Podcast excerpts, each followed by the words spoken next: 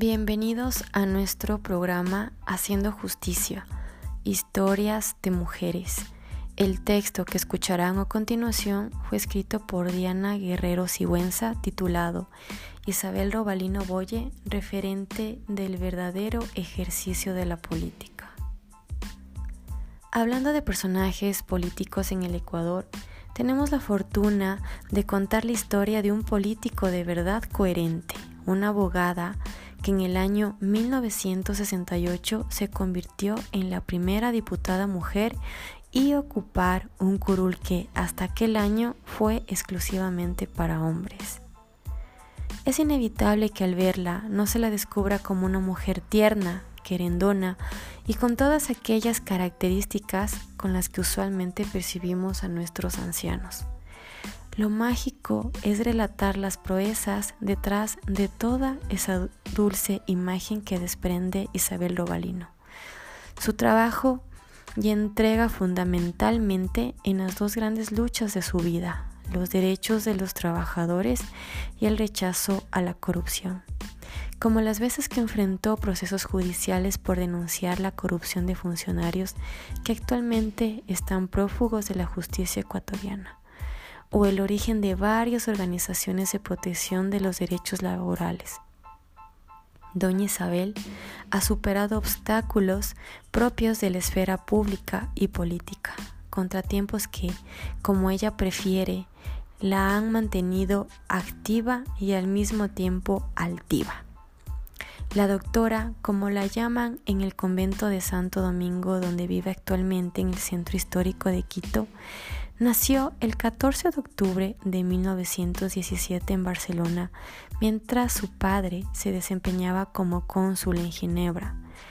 Marcó varios hitos a lo largo de su vida. Fue la primera mujer abogado en graduarse de la Universidad Central del Ecuador en 1944 la primera concejala del Distrito Metropolitano de Quito en 1946 y la primera diputada en la Asamblea Constituyente de 1966.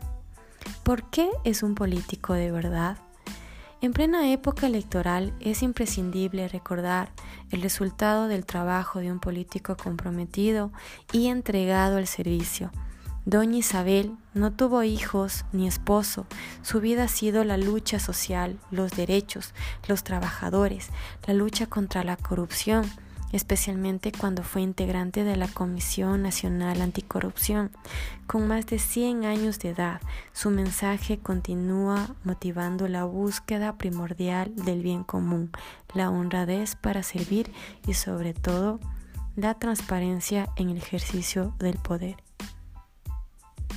En este espacio no podíamos dejar de hablar de ella pese a las múltiples fuentes de información que la han tratado y sobre todo pese a aquella sensación de autocrítica constante e insatisfacción cuando se habla de alguien tan grande, con el debido respeto y el profesionalismo que alguien así merece. Dicen que la longevidad es alcanzada solo las personas que han batallado a lo largo de sus vidas. Al ser una mujer de origen ecuatoriano que ha superado un siglo, resulta fácil vincular la longevidad de doña Isabel con su compromiso de batallar duramente por la transparencia pública y el reconocimiento de derechos en un país donde prolifera todo lo contrario, la corrupción y vulneración de derechos elementales. Pudo no tener hijos, pero indudablemente deja una fastuosa herencia en términos de servicio a la comunidad. Los dirigentes sindicales la consideran su abogada por excelencia y en sí el mismo país se congratula de las acciones efectuadas por ella contra la corrupción. Indudablemente todos somos sus herederos y como tales nos corresponde ser coherentes con su herencia. No nos queda más que continuar con su legado, respetar y seguir la batalla por los derechos y la honradez en el servicio público.